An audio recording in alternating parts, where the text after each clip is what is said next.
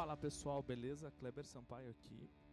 É, essa aula de hoje ela é o fruto daquilo que nós falamos na última sexta-feira, 12 de agosto, na Snowball aqui em Orlando. Antes da gente começar, é importante a gente lembrar que todos os exemplos, nomes que foram citados aqui, tipos de música, têm um caráter educacional e jamais pejorativo.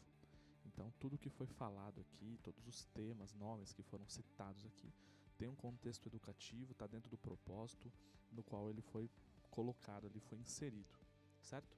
Então, bora lá, dadas essas explicações, vamos fazer um estudo se você estiver ouvindo isso no carro, se você estiver ouvindo isso sem a oportunidade de escrever, eu recomendo que você de alguma maneira tente marcar os minutos que forem mais interessantes. Depois em casa você faz uma anotação, um briefing daquilo que te interessar, porque tem bastante coisa boa aí.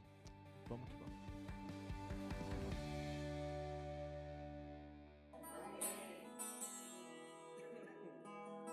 Esse amor que é ousado, que é irreverente, Paulo diz na carta aos Efésios que tem multiforme sabedoria. Multiforme sabedoria. Ou seja, ele se apresenta para nós de maneiras completamente diferentes. E uma das maneiras que o amor de Deus se apresenta para a gente é através da música. Então, eu quero começar essa nossa conversa, um bate-papo, e à medida que a gente for seguindo, nós vamos uh, entendendo para onde cada um vai ser levado. Cada um de vocês aqui vai trilhar um caminho que muitas vezes pode ser muito diferente da outra pessoa, porque a minha função enquanto professor, eu vou assumir esse papel aqui nessa noite, é levar você a um caminho de descobertas. Ou seja, eu quero que você esteja com a sua mente aberta para entender o que Deus quer fazer através da sua multiforme sabedoria e aonde Ele quer levar você, como Ele quer usar você. Então, o primeiro passo que a gente precisa entender aqui hoje, de noite, é o seguinte: eu fui salvo com um propósito. Todo mundo concorda com isso? Ótimo. Ainda na carta de Efésios, capítulo 4, versículo 11, diz assim: E ele mesmo deu uns para apóstolos, um para, uns para evangelistas, uns para pastores, mestres. Faltou um aí? Profetas. Esses são os dons ministeriais. E no Novo Testamento é muito doido porque eu não achei músico. Ou seja, eu entendo que dentro da teologia do Novo Testamento, a música é algo a ser feita congregacionalmente. Ao contrário do que tinha no Velho Testamento, onde você tem lá 1 Crônicas capítulo 25, Davi separou dos filhos de Amã, é, levitas e sacerdotes, parará, parará. No Novo Testamento, quando Paulo vai falar sobre os ministérios, ele vai falar do profeta, do evangelista, do pastor, do mestre, do apóstolo, e não vai falar do músico. E é por isso que vocês estão aqui hoje. Porque para ser músico no Novo Testamento, basta ser. Agora, quando a gente entende isso, a gente vai começar a minha linha, eu quero começar a minha linha de raciocínio pensando da seguinte maneira. Beleza, Cleber, você falou então que músico no Novo Testamento não é como eram os levitas. Ou seja, eu que não aprendi nada de música, que não fiz algo, não sou filho de, casado com, posso fazer parte do ministério de louvor? Sim, é o que estou falando. Porém, contudo, no entanto, começam a vir as perguntas que nós temos que fazer ao Espírito Santo o quanto de música eu respiro no meu dia a dia, para saber se esse é o meu ministério. Por quê? Eu dou aula, gente. Eu tenho 37 anos, eu dou aula desde os 15. Que eu falei assim, ou eu vou dar aula de música, ou eu vou ter que trabalhar.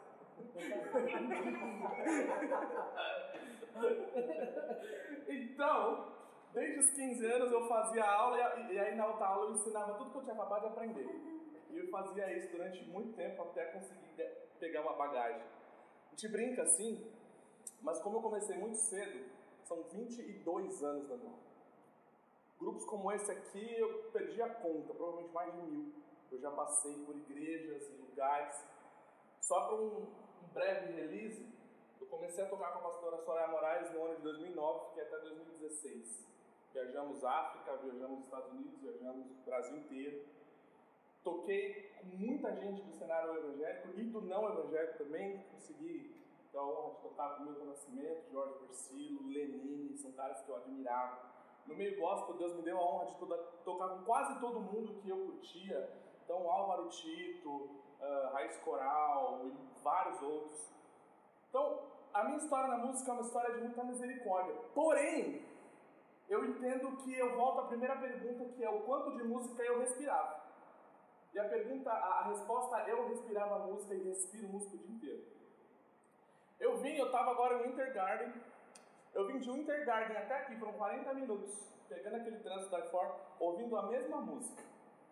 Que eu estava em casa ontem, por um motivo aleatório, e aí o YouTube me sugeriu um disco novo do Eli Soares, não sei se vocês conhecem, um disco dele chamado Laboratório do Groove, e eu particularmente gosto bastante desse tipo de música. E aí uma música falando sobre falar de amor, ser o amor e tarará. Eu falei, cara, essa música é gostosa. Então faz mais ou menos umas duas horas que eu estou ouvindo essa música no repeat. Tem gente que vai achar que é loucura. Eu chamo de mistério. Quando você recebe o convite do pastor vamos lá, gente, vamos fazer parte do, do Ministério de Louvor, normalmente é o que a nossa cabeça pensa. Eu quero fazer parte. Por quê? Porque para ser pastor vai demorar. Eu quero ficar limpando o chão. Vou pro louvor. Estourei. Fica aqui. Clebão ainda falou que não precisa, no Novo Testamento não é um ministério, então chegar chegando. Ainda vou sair na foto. O problema é que eu quero que o Espírito Santo comece a te incomodar hoje, a partir desse momento aqui, para empurrar você para onde ele sempre quis você. A partir do momento que Jesus te salvou, você reconhece a salvação de Cristo no teu coração, o Espírito Santo começa uma obra em você dizendo assim: agora eu quero te usar para. E aí é nesse momento que a gente começa a descobrir qual é o nosso chamado. E a resposta para qual é o meu chamado é: chamado é aquilo que eu não consigo parar de fazer. Se você me ver parado, eu vou estar. Estou cantando. Eu lembro que em 2014, mais ou menos, eu fazia faculdade de música de manhã dava aula de música tarde, chegava à noite eu queria ouvir disco de música, minha, minha esposa falava, você não cansa? Eu falei, não. Por quê? Você ri, eu não canso. Né? Pra mim não cansa ouvir música.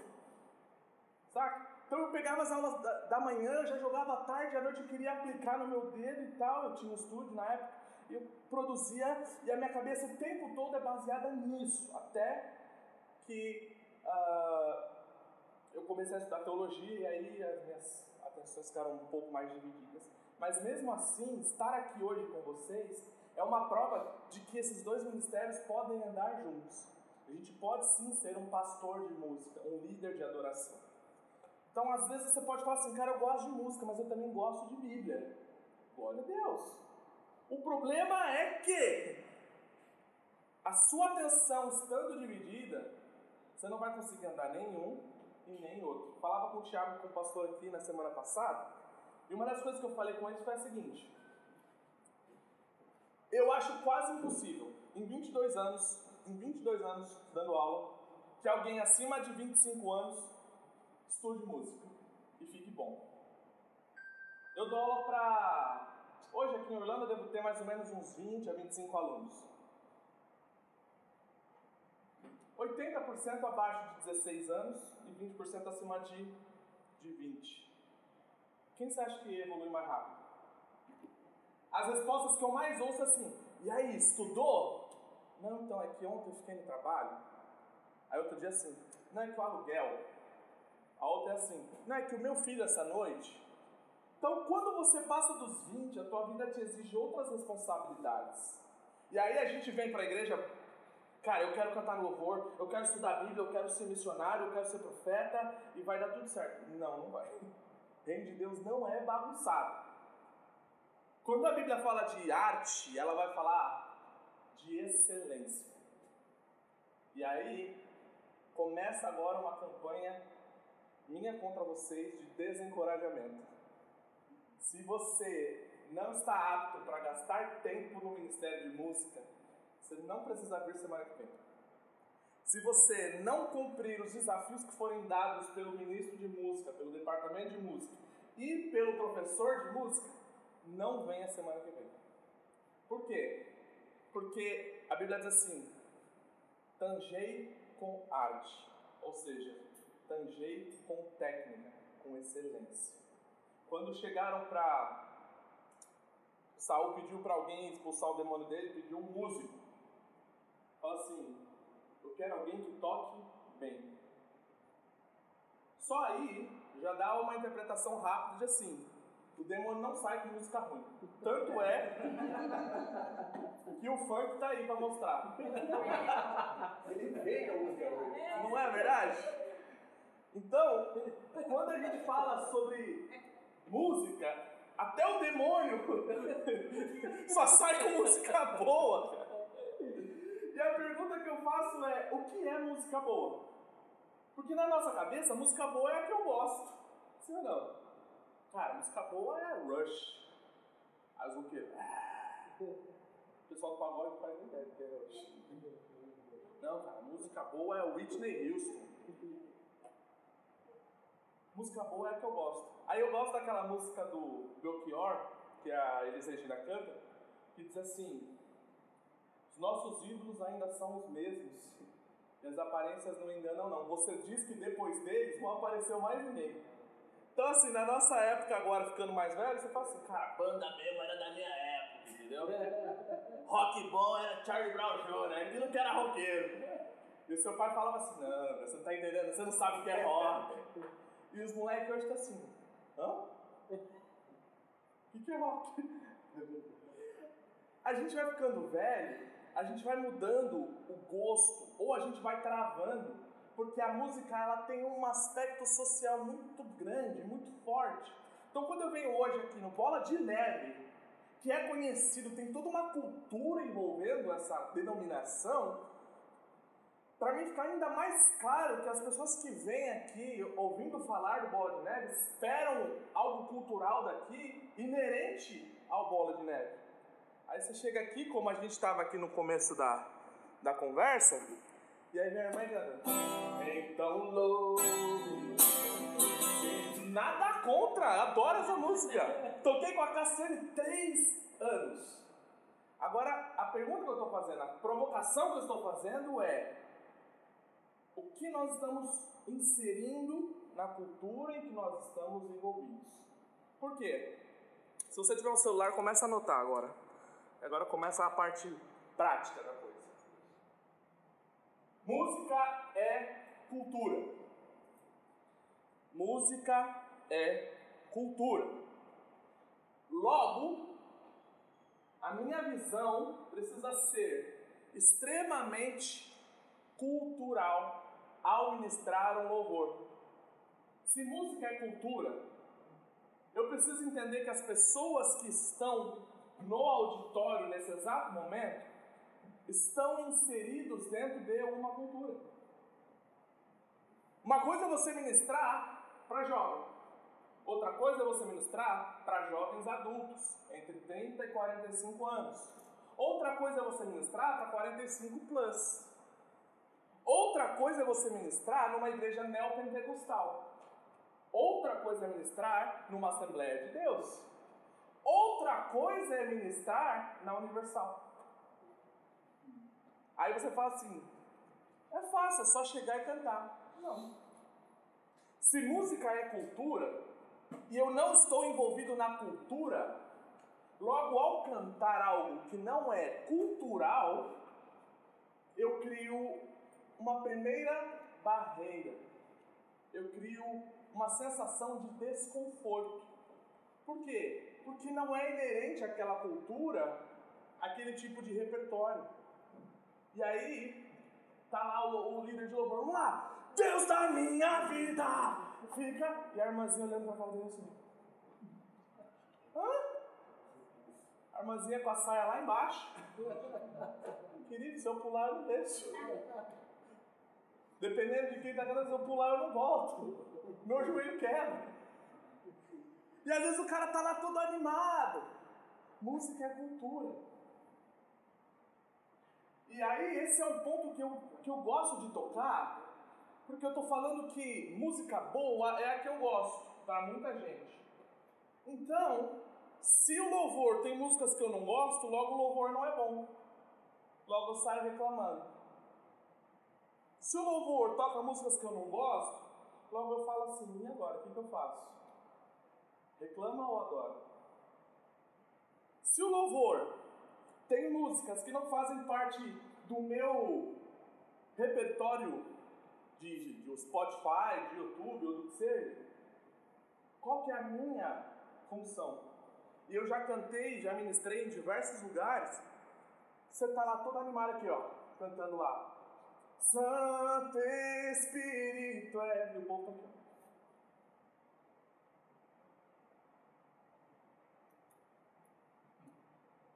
quê? Porque as pessoas são assim mesmo. Elas não estão nem aí para você. Ninguém entra na igreja aqui já, Senhor Jesus, fala comigo. Ninguém entra na igreja assim. Precisa construir, tem toda uma atmosfera, tem toda uma batalha espiritual. O líder do louvor aqui com uma metralhadora, o pastor com a outra, e o povo aqui, ó. Vamos lá, me anime. Mais ou menos a cara que vocês estavam quando eu cheguei. Tipo assim, o que, que vem daí? Pode vir alguma coisa boa de Nazaré? E a gente fica nessa expectativa de o que, que a gente vai fazer. Então você repara que não é uma coisa tão simples. Que na primeira bordoada que você tomar, o diabo vai fazer de tudo para te derrubar, para você nunca mais subir. Porque se existe uma coisa que atrai a presença de Deus, é um coração quebrantado. Tem nada a ver com música, coração quebrantado. A gente usa a música como uma ferramenta para quebrantar os corações. Então é muito mais difícil quebrantar o coração só com o discurso. O cara tem que ser muito bom. Então o irmãozinho já bota um pé de teclado, o violão já dá aquele acorde bonitinho, você já está.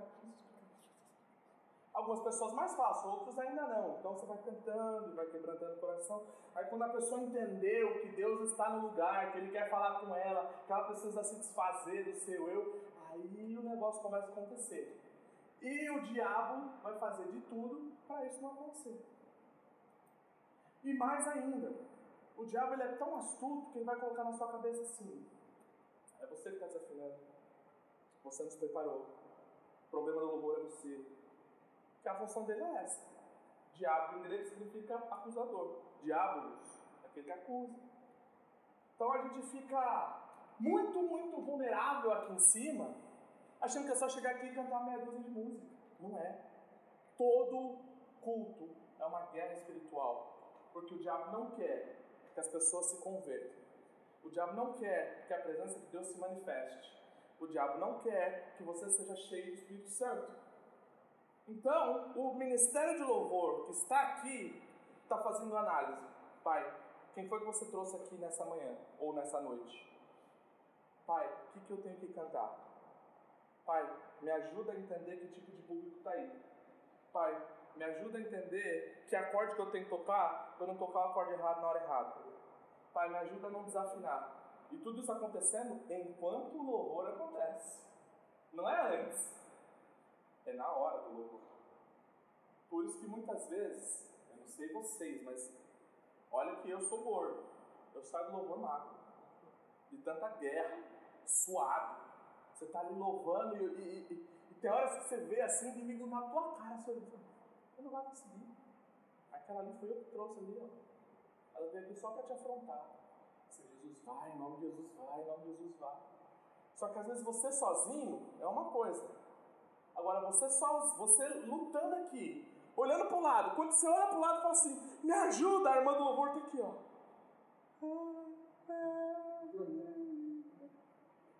Ela não está entendendo nada.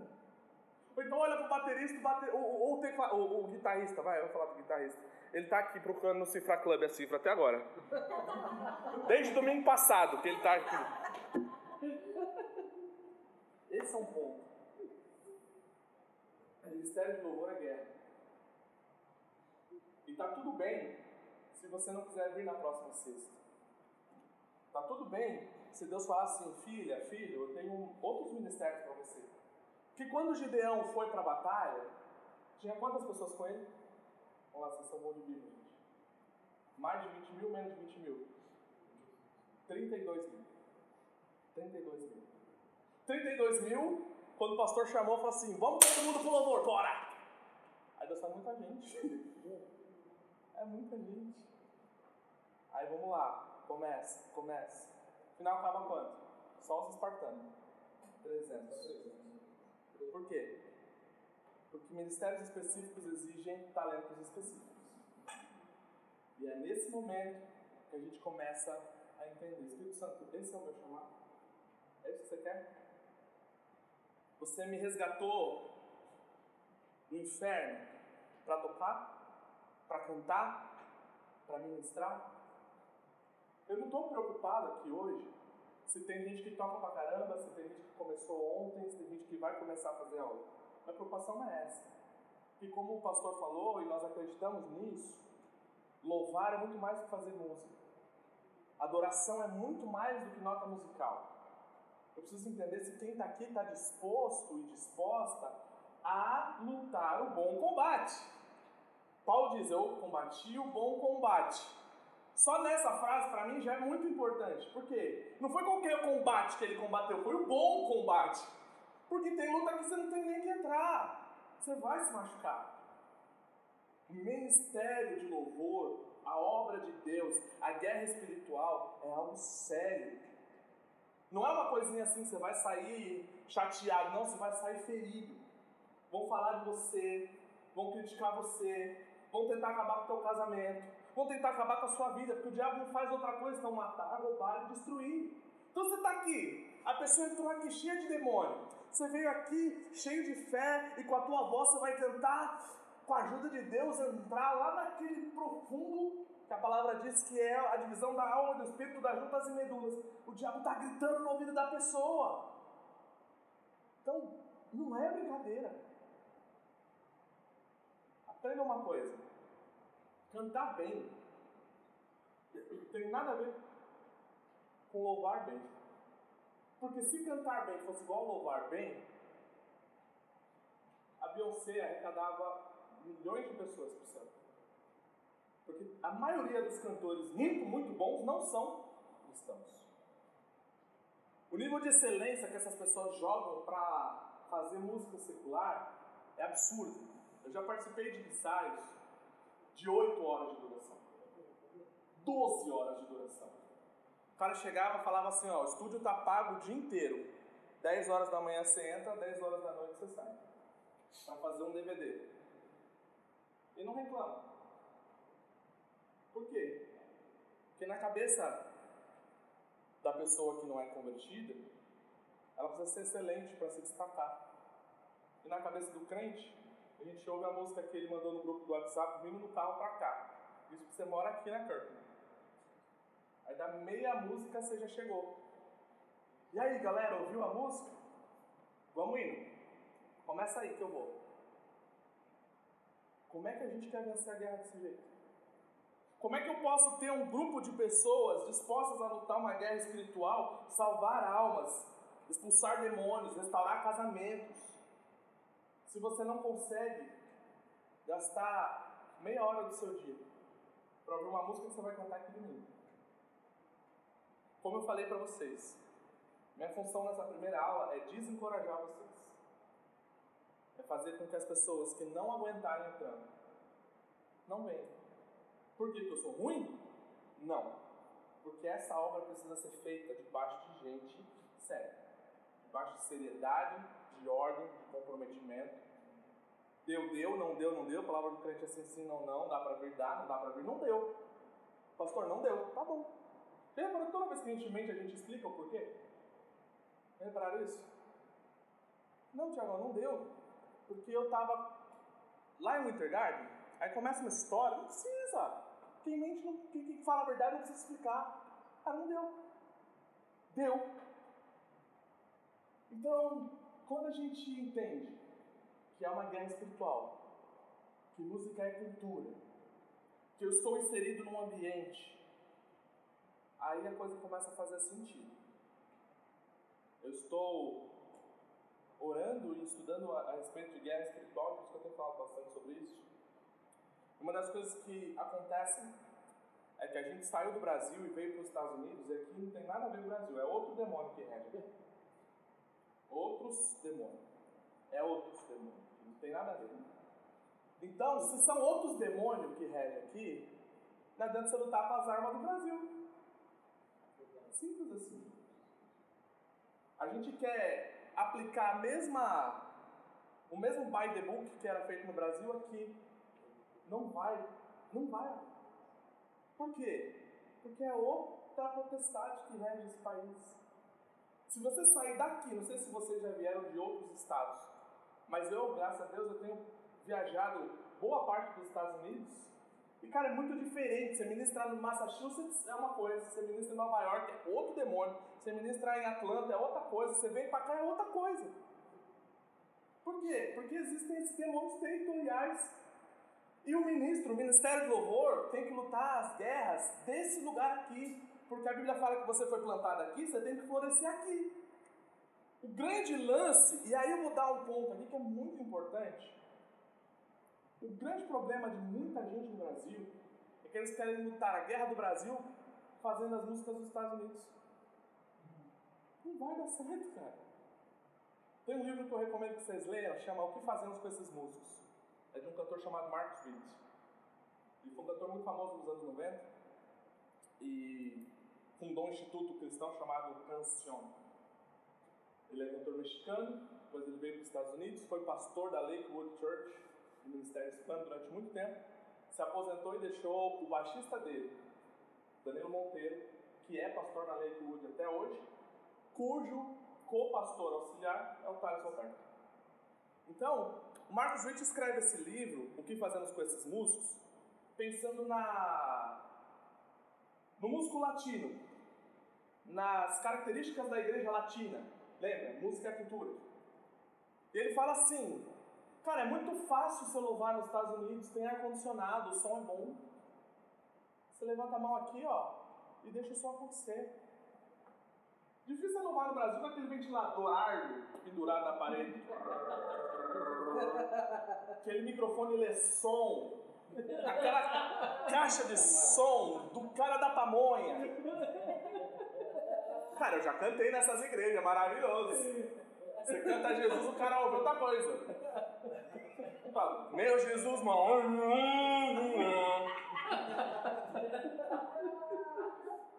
A guerra é outra, cara. Aí é a mesma coisa, a gente está cantando às vezes um repertório que funciona muito bem aqui nos Estados Unidos. Vocês têm filhos mais novos, vocês estão vendo o molecada do high school, do middle school, a cabeça diferente, de iPhone e tal. Não funciona no Brasil, cara. Todo mundo de Nord, todo mundo de Gibson, todo mundo de Fender, coisa linda, DW na varanda. A igreja é aquelas BNB, aquele teclado da Cássio. Você compra três doces e vê um teclado. O cara quer tirar o mesmo som, não vai. Música é cultura. Cultura é, são todas as, as artes, é toda a manifestação entre humanos, relações sociais, de maneira que o ser humano constrói uns com os outros, dentro de um lugar, dentro de um espaço, dentro de um tempo. Então, quando a gente vem aqui em Orlando, no Bola de Neve, faz uma igreja brasileira para imigrantes, existe toda uma realidade. E é essa realidade que a gente precisa pensar. É nessa realidade que eu preciso estar inserido. São essas batalhas que eu preciso estar disposto a lutar. Que no Brasil a gente ia depois do culto, a gente ficava até de madrugada louvando. Eu duvido a gente ficar aqui até de madrugada, amanhã tem, tem, tem. Tem gente, eu ouvi aqui, a cara falando, o cara vai trabalhar domingo, velho. A gente trabalha sábado. Chega aqui domingo aqui, ó, só o sangue. Porque senão não paga aluguel no final do mês. Porque o aluguel é quase metade do que a gente ganha no, no mês. Outras batalhas, outros demônios, outra cultura, outra estratégia. Está entendendo? Esse grupo de louvor que a gente está montando aqui precisa estar apto por Deus para lutar as batalhas de Orlando, para lutar as batalhas da bola de neve em Orlando, para debaixo da direção do Espírito Santo, através do pastor João e da pastora Maria, lutar as batalhas que Espírito Santo sabe que nós vamos lutar e vamos vencer, porque somos mais que vencedores em Cristo Jesus. Agora, Fica difícil lutar uma batalha se olhar para o lado e você não vier comigo. Fica difícil estar aqui, três aqui, ó, tá, tá, tá, tá, tá, tá, tá, tá, e olha para o lado e outra pessoa, então, você trouxe? Não, não, eu esqueci, eu acordei tarde, sabe o que é meu filho? Aí na hora do louvor, como é que acontece? Acontece. Às vezes a gente chegou aqui hoje achando assim, não, ele vai ensinar lá, lá, lá, lá, lá, lá, lá, lá, lá, sobre o tom, lá, lá, lá, lá, lá.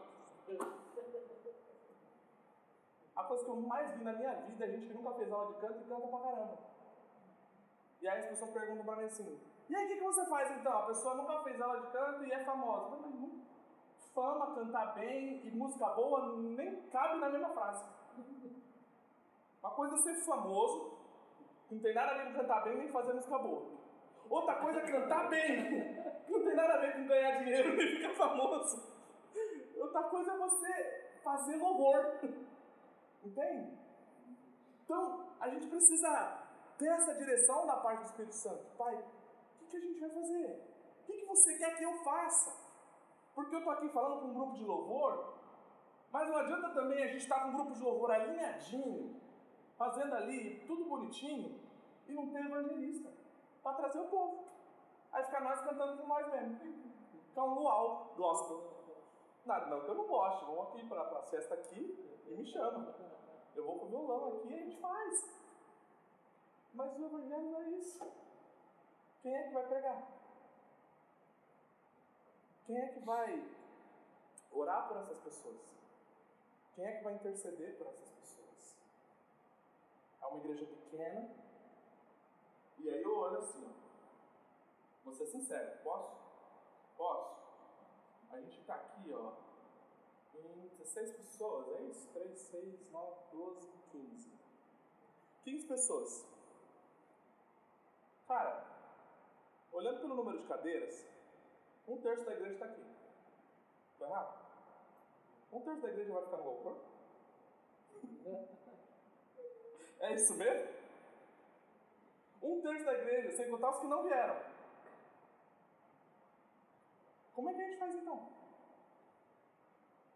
Eu quero que vocês venham para a aula entendendo que o ministério de louvor é muito mais do que cantar, muito mais do que tocar e muito mais do que ministrar. Mas é ao mesmo tempo tudo isso. Então, dentro do ministério de louvor, se vocês quiserem escrever aí, existem três espaços. Quatro. Eu estou bom. Primeiro espaço são os ministros de adoração. Segundo, são os instrumentistas e cantores. Que é a mesma coisa, para quem não sabe, músico e, e, e, cantor é a mesma coisa. A diferença é que um toca guitarra outro toca voz. Não sei de onde vem que músico e cantor são coisas diferentes. Terceiro, a gente precisa dos intercessores.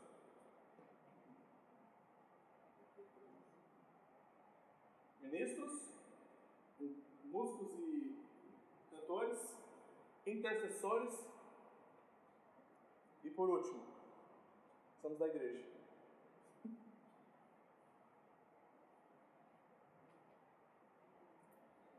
Eu entendo que se todo mundo resolver voltar semana que vem, todo mundo vai. Então vai todo mundo cantar aqui, beleza. Não vai ser todo mundo que vai cantar ao mesmo tempo. Então eu preciso que, vamos começar do quarto ponto, que se você não esteja cantando, você esteja sendo igreja, adorando. Porque tem gente que só adora quando é a vez dela. Eu cresci, cara, num ambiente em que o pastor só sentia a presença de Deus quando ele estava no microfone. Quando ele não estava no microfone, doesn't matter. Tinha gente que ficava lendo a Bíblia enquanto estava acontecendo o culto. Vamos ouvir agora o pastor Joãozinho. Eu sinto a presença de Deus aqui. Assim. Como assim, cara? Ou tem gente que falava assim, né? Vamos agora para o momento mais importante do culto, que é a palavra. Claro, que sou eu que prego. Faz sentido. O culto começa desde a hora que a gente entrou pela porta. Eu preciso que a igreja me ajude. Vocês que não estarão durante a ministração daquele dia, sejam igreja comigo. Me ajudem. Ajude o ministro. Levanta as mãos, canta alto. Faz o teu papel aqui de baixo. Porque a gente funciona por empatia, Então eu preciso olhar para você, ver que você está bem e falar assim: por que, foi eu que não estou levantando a mão? Pera, vou levantar também.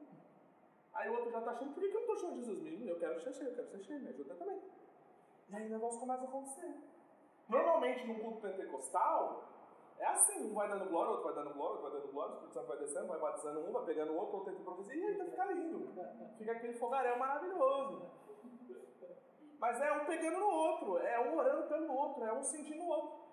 Não adianta você só falar assim, não, hoje eu não vou, então hoje eu não canto. Hoje eu chego atrasado, hoje é meu. Quantas vezes eu hoje é meu dia de folga? Gente, crente não tem folga não. Só no céu. Crente não tem folga. Se sair daqui, você continua sendo crente. E continua lutando. E continua. Aliás, quando você sai daqui, a guerra fica até pior, porque aqui a gente ainda está protegido. Sair daqui é que você vai beber, vai fumar, vai ver pornografia, vai ver um monte de coisa. É da porta para dar. Aqui na igreja, acho que, por respeito, algumas pessoas ainda não fazem, se bem que eu já vi também. Então, assim, primeiro, igreja. Eu preciso que a igreja cante. Se é um louvor que de repente a gente vai ensinar para a igreja, um louvor novo, você que veio no ensaio, você ajuda a igreja a cantar. Você não precisa mostrar que você sabe nada. Você está aqui embaixo aqui, você está louvando a Deus aqui, ó. Eu cantarei da bondade de Deus, és fiel em todo o tempo. Aí você já ajuda, porque o irmão que está aqui, ele vai olhar para você e falar, tem alguém adorando, deixa eu cantar melhor. Que é a coisa mais horrível do mundo você cantar aqui, olhar para baixo e ninguém está nem aí. É muito triste. Então a igreja, o grupo de louvor precisa da igreja. Segundo, ele precisa de intercessores. Então, assim, tem dias que você não vai cantar. Você vai, ou no cantinho aqui, e vai Jesus abençoa você, vai quebrando todas as estratégias do diabo, vai abrindo o coração das pessoas, vai batalhando para a coisa acontecer. Vai enchendo o lugar de adoração, vai enchendo o lugar de oração, vai enchendo o lugar da presença de Deus. Uma coisa que eu vi toda a minha história é a seguinte: pode ser o músico que for, cara, se eu tomar uma, um porre no sábado e subir para tocar num boteco no domingo, tá tudo bem, cara. Eu ainda vou arrebentar, eu vou fazer show. Agora, se eu brigar com a minha esposa, na hora que eu estiver vindo no carro, eu subo aqui e não acontece nada. Ou seja, não é a música. Não é o cantor, não é o músico. É o coração do artista. É o coração do ministro, é o coração do cantor. Então eu preciso que as pessoas que estejam embaixo estejam ajudando em intercessão para a coisa acontecer. E se você é mais cara de pau que nem eu sou, comece em voz alta, Senhor, em nome de Jesus, enche esse lugar com a tua presença. A gente quer ver o Deus Santo, o Espírito descer hoje aqui, quebra por terra todo tipo de enfermidade e tal, porque o negócio vai acontecer. Creio nisso piamente. A gente precisa se vestir para a guerra. Se essa aula pudesse ter um nome, um título, seria Esteja pronto para a guerra. Porque para mim isso é louvor. Isso é ministrar louvor na igreja. É estar em processo de guerra espiritual. E a Bíblia ainda fala que a nossa guerra não é contra carne nem contra o sangue. É no reino espiritual. Então eu preciso usar armas espirituais. Adoração, oração, jejum, Terceiro, ministros, instrumentistas e cantores. Eu preciso que o back vocal que for cantar saiba a letra. Gente, de verdade, eu vou falar, eu já estou falando tudo mesmo. Depois, de repente, acho que eu não volto na próxima sexta. Mas é o seguinte, eu quero morrer com gente que não sabe a letra. Por quê? Porque a fé não vem pelo ouvir a música, vem pelo ouvir a letra. Você não sabe a letra, cara. A coisa mais triste do mundo é degradante, é degradante, desculpa, é degradante. No meio do louvor, lendo aqui na internet, não tem sinal, cadê a letra? Não tem sinal. As irmãs vendo no celular cantando aqui, ó. Nós já ficando velho, né? Não pode, gente. A letra foi escolhida por causa da guerra. Não uma letra aleatória. Ah, canta qualquer um aí. Quantas vezes eu não vi isso na igreja? Vai cantando a besteirinha. Enquanto ela vai tirando as ofertas. Não, não é isso. A letra tem um propósito, um propósito espiritual, de gerar fé nas pessoas.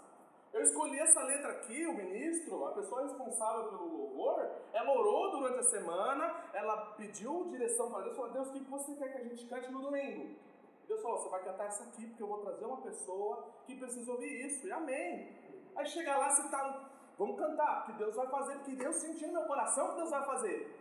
Aí os irmãos, esqueci a segunda estrofe. E aí na segunda estrofe a irmã vai se converter. Pai, não posso. Ah, mas aí tem a telinha lá atrás. Amém, glória a Deus pela telinha lá atrás. Mas desde o tempo que eu era crente na Assembleia de Deus, que os irmãos do reto nunca funcionam. nunca. Ele está sempre atrasado. Reto projetor. Transparência, né? Transparência. Cara, não funciona.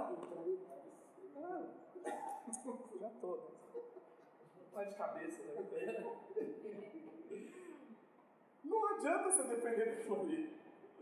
Até porque assim, eu já cantei, vocês já devem ter visto, as igrejas americanas, é quase um outro telão de LED atrás, né? E o louvor é sempre a próxima frase, para o cara não esquecer. Na igreja brasileira é o contrário, é sempre um atrás. Você está sempre cantando, o povo está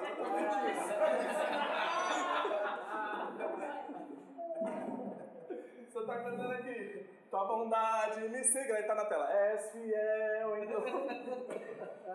É a realidade. E aí? Se eu não souber a letra, como é que?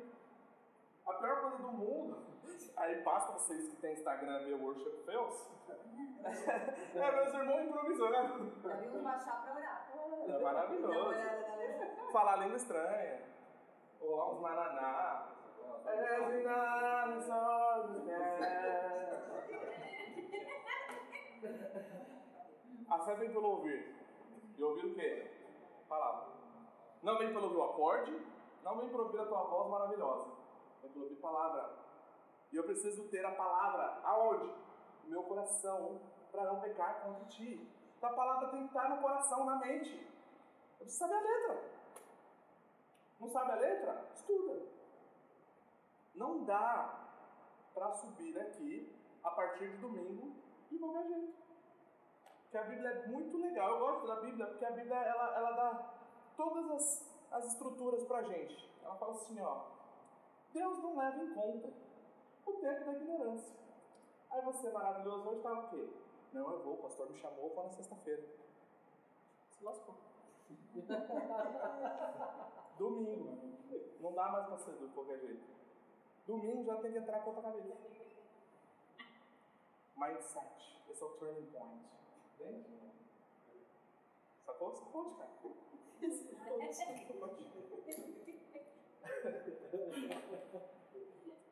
Ministros, cantando. A mesma coisa vale para os músicos. Não dá para ficar procurando a cifra.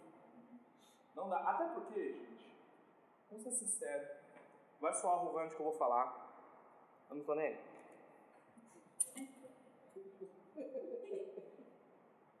Faz 10 anos, mais ou menos, que a gente está tocando a mesma música. Só muda o tom e a letra. Mas é isso aqui, ó.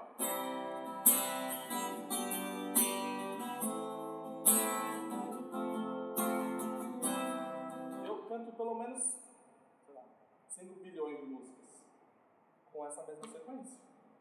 O cara que ainda olha no. É porque realmente não entendeu nada de música. Eu conheço gente e eu dou aula de música. E como eu preciso ganhar dinheiro, eu falo assim, cara, te ensino a tocar 20 músicas em um mês. Aí eu aprendo, o cara aprende o sol, o ré, o mi menor e o dó. Vamos lá, vamos tocar. Agora vamos tocar um worship.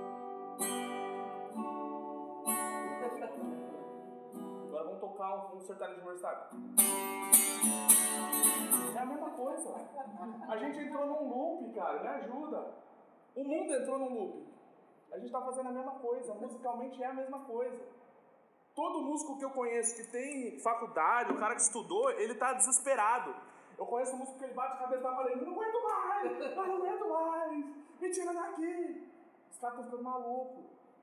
Por quê? Porque a gente entrou, literalmente, as músicas são muito fáceis. Por quê? Porque a ideia é fazer a pessoa simples cantar. Aí eu vou fazer um contraponto, não é que a, o povo está ficando mais burro, não é nada disso. A questão é. É, também, eu sei. Eu tô sendo politicamente. Tá gravando. Tá gravando, tá gravando. Depois vai pra internet e processa. O negócio é que a gente diminuiu o nível das músicas para as pessoas simples poderem cantar. E aí vem você, pessoa simples. Não, eu, eu tenho muita vontade de cantar no louvor, eu, eu quero fazer aula de música. Aí você faz aula lá com o violão. E o teu professor precisa te dizer que você aprendeu esses quatro acordes e é isso que você vai fazer. Você não está aprendendo mais nada para tocar na igreja. Hoje em dia, não. É quatro acordes. Na dúvida, bota um capo. Aí você muda de tom. Mas é o mesmo acordes. Porque a função é puramente, sei lá, só manter um ambiente musical onde eu tenha uma construção de frase. Quando você faz essa sequência aqui, você tem a argumentação, aí você tem resolução do que você disse, aí você reargumenta e você responde o que você disse. Fala uma frase. Que frase? Na cara da cara. Aleatório, assim. Aleatório. Aleatório assim. Tô gostando. Aleatório. Olhando pra cá. Nossa, não sei, sei lá. Deus é bom. Deus é bom. Por que Deus é bom? Deus é bom o tempo todo. Por que Ele é bom o tempo todo? Ele é Deus. Ele é Deus. E não há outro. Deus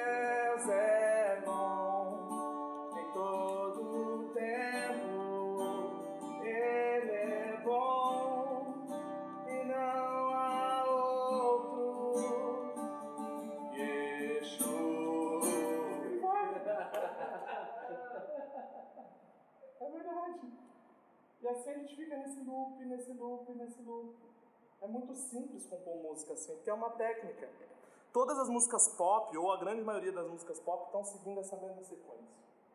Eu estou brincando, estou fazendo isso para você entender que é só se dedicar um pouquinho mais, sabe? Não é tão difícil.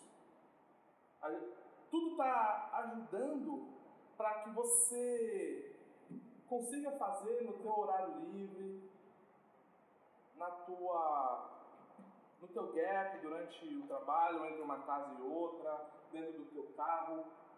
A sociedade, ah, ela está sendo construída e está sendo moldada para gerar essas facilidades, porque a Bíblia ela tem um trecho que eu acho maravilhoso que fala assim, que todos nós somos inexcusáveis diante de Deus. Ou seja, quando chegar o dia do juízo final, não vai dar para dar desculpa. Eu imagino, na minha cabeça, chegando o pessoal lá no céu, aí Deus vai falar assim, pô, bem-vindo aí, parabéns, você cantou aí 20 anos. Pô, Jesus, obrigado, foi maravilhoso cantar esses 20 anos. Aí Jesus vai virar e falar assim, pô, mas podia ter mudado o acorde. Não, você subiu, tá tudo certo. Tá no céu aqui, tá, tamo junto. Bodas do Cordeiro, uhul! Quatro acordes, cansou, passou uns, sei lá, uns 20 anos, cara, não aguentava mais. Eu mudava de rádio quando vocês cantavam. Eu ia ouvir em russo, sei lá. Vou te trazer novo, já pensei. Sabe? Tu calar. Ah, lá no céu Deus vai mostrar o, o Bach, vai mostrar o Beethoven, o cara vai assim, mano, aí ó. É muito intensivo ali. Não dá, cara. Tinha alguém ali, mano. Mas enfim. E por último, pra gente não pensar, figura da pessoa que vai ministrar o louvor. Então nós falamos da igreja, falamos dos intercessores, dos músicos e dos cantores, e vamos falar da pessoa que vai ministrar o louvor. O que, que essa pessoa faz? Primeiro, ela não prega. Eu conheço um monte de gente que quer pregar na hora da administração. Não é para pregar. Pregação é depois, lá na frente. Então, assim, ler versículo, fazer oração, também não é isso ministrar louvor.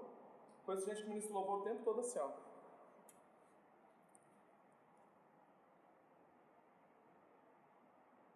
A bondade me seguirá, sim, Jesus me seguirá, Jesus. É, Jesus seguirá nós, Jesus, eu creio, Jesus. Canta, igreja, seguirá, seguirá, seguirá. Não é ministrar louvor. Ministrar louvor também não é porque lá no livro de Atos, capítulo 2, também não é isso.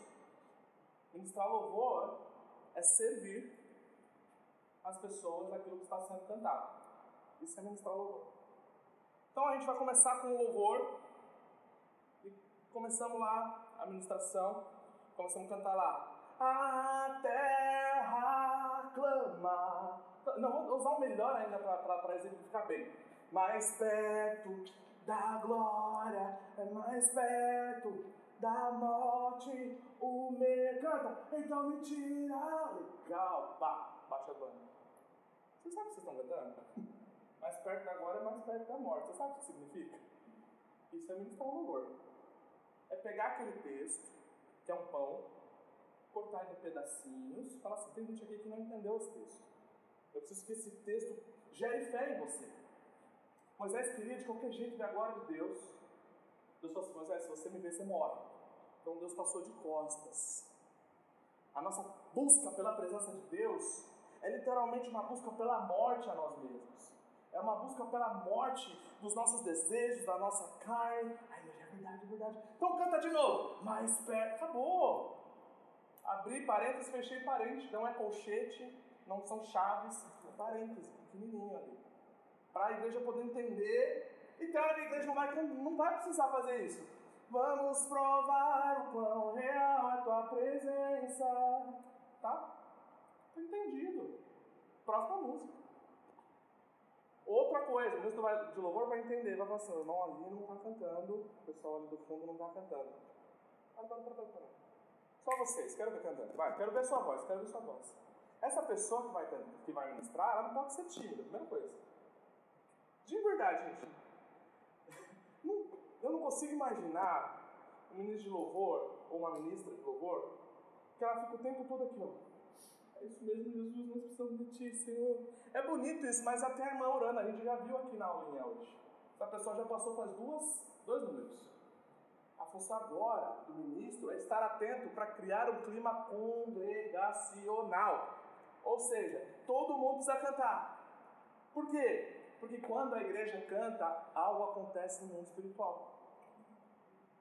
Quando a gente define a liturgia de um culto, isso lá dos tempos da reforma, a ideia que todo mundo cantasse era justamente para que todo mundo falasse a respeito de Deus.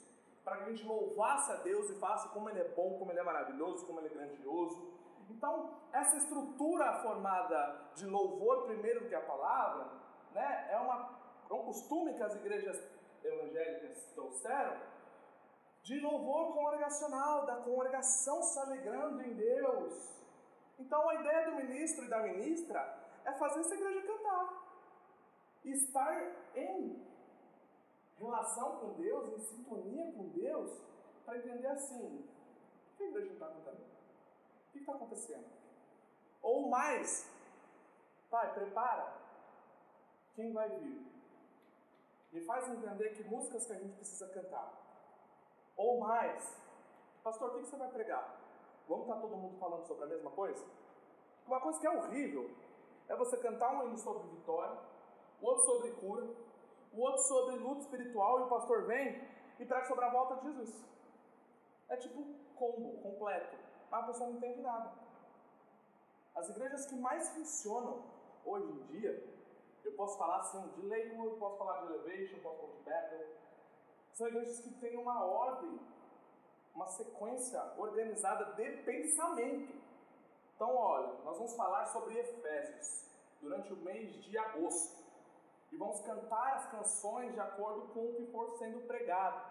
Porque aí você vai mastigando isso e no final do culto você fala, cara, entendi. Vamos falar hoje sobre a nossa luta, não é contra a carne, não o sangue. Então nós vamos separar três canções, cinco canções falando sobre isso. O pastor vai falar sobre isso. Vamos orar a esse respeito. No final do culto, você para a pessoa ali na porta e fala assim: o que você aprendeu hoje? Aprendi sobre isso. Aí funciona.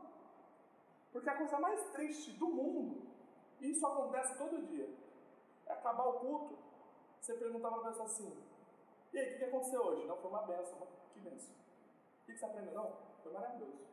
Foi tremendo. Parece que estava falando em conta. Foi tremendo. Mas e aí? Tremendo. Que fé que gerou? Não, não, tô aqui, ó. Ô, oh, glória. Não, mas fala da Bíblia. Foi lida, foi lida. Foi mas foi líder. 52 cultos por ano. Quando você se lembra? Você lembra daquele que a irmã caiu? Daquele que você chegou e estava trancada a porta? O som não funcionou? Do batera que você chamou e errou tudo? A gente só lembra de coisas que estão fora da, da rotina. E aí é o ponto. Ministro de louvor precisa que todos os cultos estejam fora da rotina. Porque se as pessoas entram aqui e elas esperam a mesma coisa, sabe? Eu não sei se já aconteceu isso com você, já aconteceu várias vezes comigo. Não fui à igreja no domingo, tô lá na praia, suavão, pá. Aí eu começo a pensar assim: estão falando oferta agora. Você já está com a liturgia na cabeça. Agora já está entrando na pregação. É batata, você pega o celular, entra na live. Tá Ou seja, nada surpreende. E sabe o que acontece? Aí é neurolinguística. Sabe o que acontece com o nosso cérebro quando ele entende o que vai acontecer? Ele desliga. É por isso que todo o grande palestrante, toda pessoa que tem o hábito de falar em público, ela está sempre gerando novas sensações em você.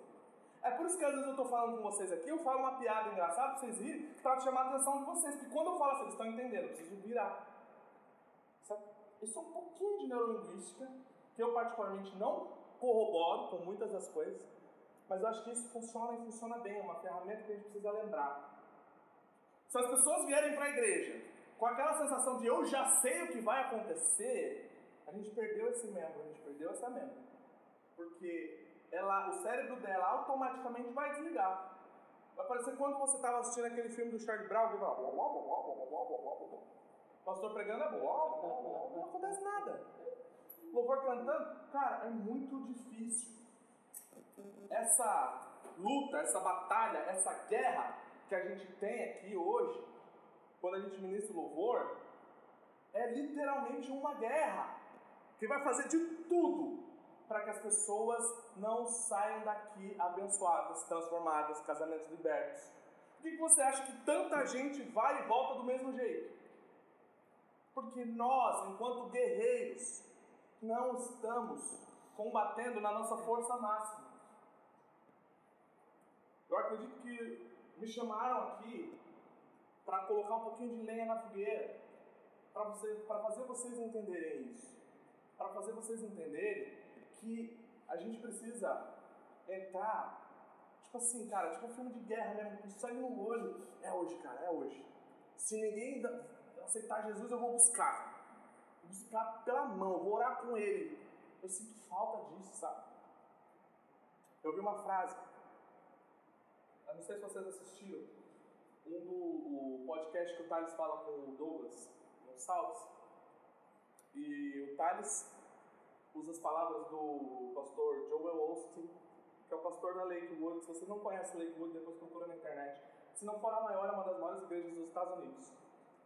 E o Joel Osteen disse para ele assim: Nós trocamos a unção pela excelência. O que isso significa? Que você não vai na Lakewood e vai dar nada errado. O louvor vai ser maravilhoso, o som vai ser impecável. Se você não fala português, vai ter um tradutor. Você vai se sentir no melhor lugar do mundo. Só que faz um tempo que Deus não está indo lá. Faz um tempo que eles não deixam Deus trabalhar. Porque eles construíram tanto a base que esqueceram que não é aqui. É aqui que é. Então, vocês que estão aqui no louvor, ministrando, cantando, qual que é a nossa função? A nossa função é fazer a igreja levantar a de louvor. A nossa função é combater o diabo. A nossa função é fazer um casamento ser restaurado, é fazer uma pessoa largar o vício. Se você está aqui, o Espírito Santo está trabalhando com você, gente, nós somos cheios do Espírito Santo, nós acreditamos nisso, ele fala com a gente. Você vai descer aqui, vai dar um abraço naquela pessoa. Vocês não têm noção de como um abraço cura. A pandemia veio aqui para tentar acabar com o toque. O ser humano precisa de toque. Ainda mais nesse país aqui que a gente quase não se toca. A gente acostuma tanto com, como eu falei no começo da aula, é outro demônio. No Brasil todo mundo se abraça, todo mundo se toca, todo mundo se. Aqui, você pega um americano, se encostar nele, ele já fica. Então, a gente precisa entender contra quem a gente está lutando. Sentimento de suicídio, de solidão, de depressão, de angústia. Grupo de louvor está aqui para amar as pessoas, não é para arrumar briga. Não é para dizer quem canta mais. Se você cantasse bem, você nem estava aqui. Essa é a. É verdade. Tem gente chega aqui, é porque eu canto, porque o cara não toca nada. Não, se você tocasse bem, você não estava aqui. Alguém já tinha te achado. É. É aquele pessoal que é rei de um, olho só, sabe? Na terra do céu, quem tem olho é rei. Na terra do cego, aqui todo mundo tem dois olhos. O problema é se você era rei lá, aqui você só tem um olho. Então, a gente precisa entender que o negócio aqui é diferente. Eu não estou preocupado se canta bem. Eu estou preocupado se a pessoa que entrar aqui vai sair diferente. Isso eu estou preocupado. Eu tenho plena convicção, gente. Debaixo de muita humildade, debaixo do Espírito Santo, eu falo isso para vocês. Se vocês entenderem o que o Espírito Santo quer fazer, ninguém vai segurar vocês. O Espírito Santo, ele é uma locomotiva que está doida para ir para frente. Mas ele só vai se a gente com ele. Comecem a orar, comecem a buscar em Deus, para que o, o ambiente espiritual comece a mover. Comece a orar, porque assim, eu não estou aqui. Eu vou vir aqui na sexta-feira. Vocês sabem quem são as pessoas que vocês convidam? Quem são as pessoas que entram pelaquela porta? Ora, fala, Deus, como é que a gente pode mudar a vida dessa pessoa? Pai, como é que você quer trabalhar nesse domingo? Pai, o que, que eu tenho que fazer hoje? Ó, hoje você não vai cantar nem vai tocar. Demorou. Hoje é meu dia então. Vou estar aqui, ó. Espírito Santo, Espírito Santo, Espírito Santo. A hora que o Espírito Santo mandar, quando pega, tem aqui, gente, esse maravilhoso, se eu viesse aqui um, um dia e eu olhasse para cá, já tinha um, um povo chorando de um lado, um povo chorando do outro, abraçando do outro. E a música só é o pano de fundo. Você põe um, uma pedra no, no, no pedal do trem, deixa o pad lá e vamos, vamos fazer o que tem que ser feito. A música é só o ambiente, ela é só o pano de fundo, ela é só a ferramenta para quebrantar. A coisa mais importante aqui é a gente trazer a presença de Deus para esse lugar. A presença de Deus só vai se manifestar com corações quebrantados. E aí, se os corações estiverem quebrantados, aí a gente vai para o próximo nível. Que é o quê? Pai, agora que já está acontecendo, não dá para ficar no mesmo nível. Longe de mim dar ao Senhor algo que não me custe nada. Aí eu começo a estudar, aí eu começo a ir para cá, e aí vai, vai melhorando. Agora, eu já vi muita igreja que não tinha um louvor bom, cheia da presença de Deus. Mas é muito difícil ultimamente ter igreja que tem muito louvor bom e tem presença de Deus. Porque é tudo feito. Quem está falando para vocês que alguém que já pisou em algumas milhares de igrejas na vida. Aquela banda organizada que o cara desce e vai para o motel. Aquela banda, aquele guitarrista todo famosão, que é o baile de um cachaceiro. Aquele pastor todo espiritual que está com a vida toda errada, bate na esposa. De verdade, prefiro a gente aqui, ó, jogando na várzea, mas ganhando jogo. A gente usou essa estratégia. Esquenta a cabeça dos grandes. Esquenta a cabeça jogar a primeira divisão. Se a gente não ganhar o jogo agora, a gente não vai nem para a quarta divisão. Vamos todo dia, de glória em glória, vitória em vitória, que Deus vai dando para a gente um crescimento natural. Coisa mais bonita. Quando a Bíblia fala do cedro, eu adoro essa ideia. O cedro, durante um bom tempo, ele cresce de cerca de um palmo para cima e muito para baixo. A minha função aqui, se eu puder, é crescer para baixo. Para baixo. O pessoal fala assim, mas esse povo está indo para aula de canto, não estou vendo o louvor melhorar. Você não está entendendo. Estão crescendo para baixo. Estão crescendo para baixo. O negócio começa a ficar espiritual.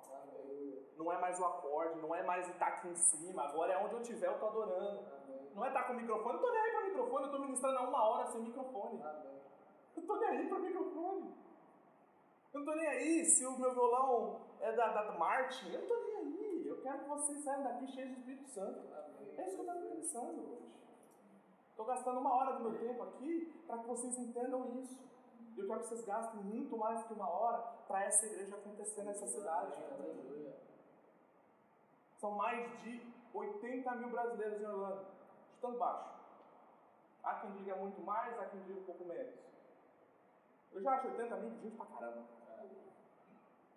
Vamos dizer, vem comigo aqui, você gosta de estatística. Vamos dizer, são 110 igrejas brasileiras hoje. 110. Isso aí é o pessoal da, da, da, da Aliança dos Pastores que diz. Então, cada igreja deveria ter aí, colocando que 30% da população é evangélica no Brasil, segundo dados do Ibope, cada igreja devia ter pelo menos aí 200 pessoas, 250. Né? Cadê? 170? Aí você tá me Aí você me atrapalha, cara. Porque eu já tava, eu, eu, eu, tava pensando baixo. Em Orange County. 170 mil É brasileiros. É uma cidade do interior de São Paulo, toda aqui já. A igreja que tem mais brasileiros é a igreja da Lagoinha, que não tem 10 mil membros. Eu já fui lá, não tem 10 mil brasileiros lá. Se cada igreja tivesse mil, a gente ainda não tinha batido a meta. Cadê esse povo? Cadê? Vocês entendem o que é guerra? Vocês estão aqui lutando com 60, 70. Ah, porque a igreja tal tem 200. São 170 mil. Eu diria que se juntasse todas as 110 igrejas aqui em Orlando, não dá 20 mil brasileiros. Eu falo isso sem medo de errar. Cadê os outros 90 e pouco? Não, cadê? 140 mil! 140 mil pessoas! Cadê? Só brasileiro. Cadê? Sabe o que é a culpa? Minha. Sua. Aí você está mesmo preocupado se você canta bem? Você está preocupado, sabe? Vocês estão entendendo? A gente é tão pequeno, cara. Primeira coisa, eu, como gosto de estatística, se eu pudesse eu só fazia isso. Eu queria saber qual é a maior causa de problemas aqui. Eu sei que tem um monte de família que acaba quando vem pra cá. Marido que larga esposa, esposa que larga marido, filho que entra em depressão, filho que quer, que quer cometer suicídio, gente que entra em drogas, gente viciada em pornografia, e a gente aqui brigando, ah, porque eu já não cantei, que ele não chamou ela pra cantar, chamou ela. Pelo amor de Deus, essa pessoa tá indo pro inferno. E se você não cuidar, você vai também. Sem cantar e tudo. Vai com o microfone. Sure. Sure, literalmente.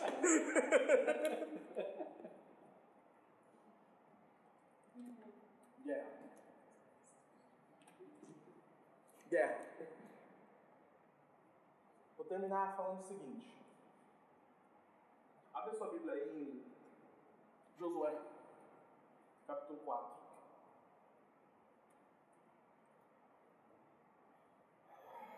Josué capítulo 4, versículo 22, se eu não me engano. Deixa eu confirmar aqui. Josué, vocês estão com a Bíblia no celular aí? Porque na, na- no papel ninguém trouxe, eu tô ligado. Tem um aí, um crente? Ó,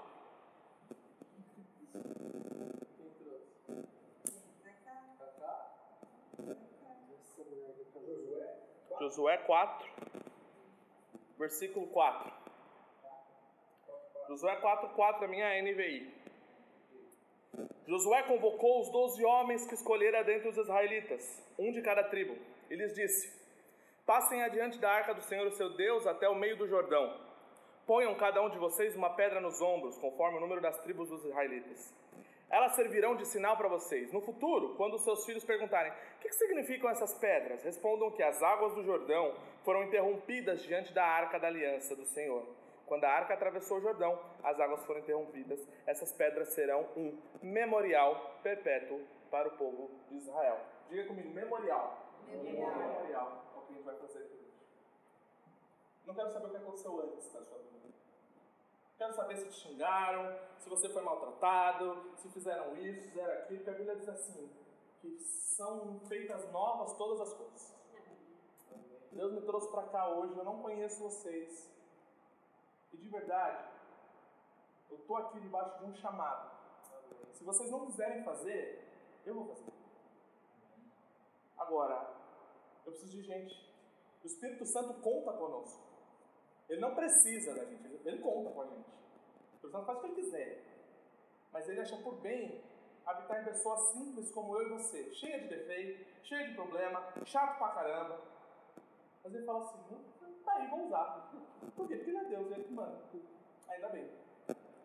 E por causa disso, a gente precisa entender o que aconteceu aqui nesse texto foram, resumidamente, coisas muito importantes. Primeiro, o povo que está com Josué aí não é o povo que passou o Mar Vermelho. Aquele povo morreu no deserto. O povo que está aqui é o povo que nasceu no deserto, é uma outra geração. E o que eu vou falar aqui é muito forte. A nossa geração é uma outra geração.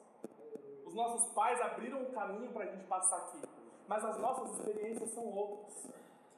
Muitos deles já passaram, a história deles já passaram. Que bom, glória a Deus pela vida dessa fulana, do fulano, dos líderes, dos pastores que fizeram a gente estar aqui hoje.